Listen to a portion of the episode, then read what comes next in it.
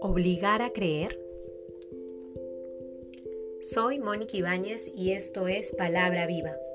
En el nombre del Padre, del Hijo, del Espíritu Santo. Amén. Del Evangelio según San Mateo, capítulo 10, versículos del 7 al 15.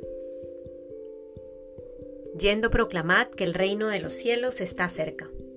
Curad enfermos, resucitad muertos, purificad leprosos, expulsad demonios.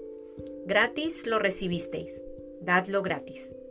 No os procuréis oro, ni plata, ni cobre en vuestras fajas, ni alforja para el camino, ni dos túnicas, ni sandalias, ni bastón, porque el obrero merece su sustento en la ciudad o pueblo en que entréis, informaos de quién hay en el digno, y quedaos allí hasta que salgáis. Al entrar en la casa, saludadla. Si la casa es digna, llegue a ella vuestra paz. Mas si no es digna, vuestra paz se vuelva a vosotros. Y si no se os recibe ni se escuchan vuestras palabras, al salir de la casa o de la ciudad aquella, sacudíos el polvo de vuestros pies.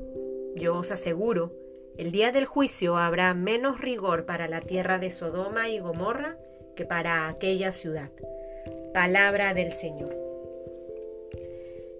Queridos hermanos, en este momento de oración, yo los invito a que podamos dejar que esta palabra de Dios cale en lo profundo de nuestro corazón y con una actitud silente de recogimiento podamos meditar y acoger aquello que hoy el Señor nos quiere decir, a qué nos quiere invitar.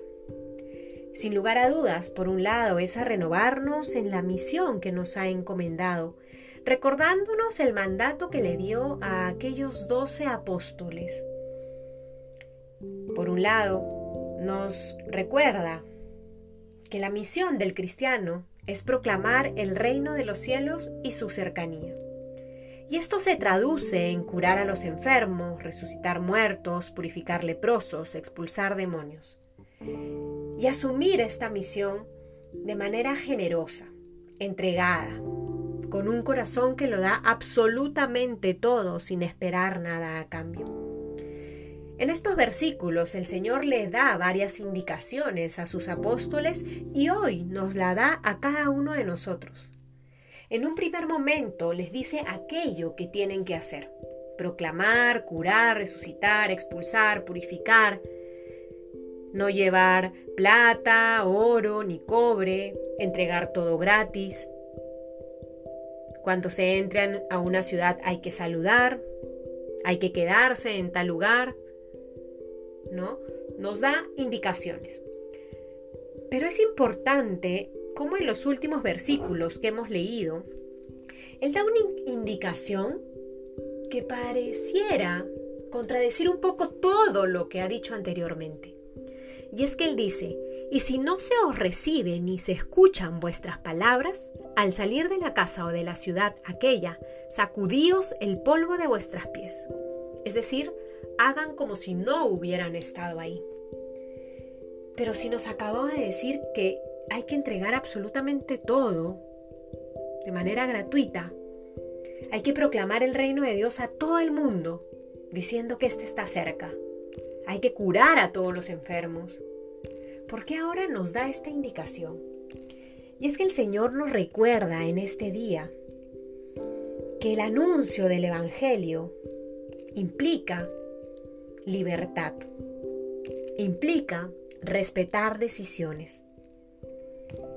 Si no los reciben, si no le escuchan las palabras, salgan, sacúdanse el polvo de los pies. Es una advertencia y es un consejo al mismo tiempo. La misión es anunciar el Evangelio a todo el mundo. Pero esto no significa imponer ni obligar a los otros a que crean, sino más bien anunciar, darlo todo y esperar a que quien escucha responda desde su libertad. Cada quien está llamado a acoger el amor de manera libre. El amor no se impone, el amor es libre. Por eso el Señor nos invita a respetar la decisión de los otros, a no juzgarlos, porque de hecho Él mismo lo dice. Yo os aseguro, el día del juicio habrá menos rigor para la tierra de Sodoma y Gomorra que para aquella ciudad. ¿Qué nos está queriendo decir con esto? Pues que es el Señor el que se encarga de los frutos de la misión, es el Señor que se encarga de aquellos que acogen la palabra y es el Señor que se encarga de aquellos que se cierran a la palabra anunciada y a acoger el amor. Nosotros somos simples instrumentos. Pidámosle al Señor la gracia que nos ayude a renovarnos en esta misión que nos encomienda y no olvidar las indicaciones que Él le dio a los doce apóstoles y que hoy nos la vuelve a decir a cada uno de nosotros. Seamos instrumentos conscientes de que quien actúa siempre es el Señor en el corazón de los otros. En el nombre del Padre, del Hijo, del Espíritu Santo. Amén.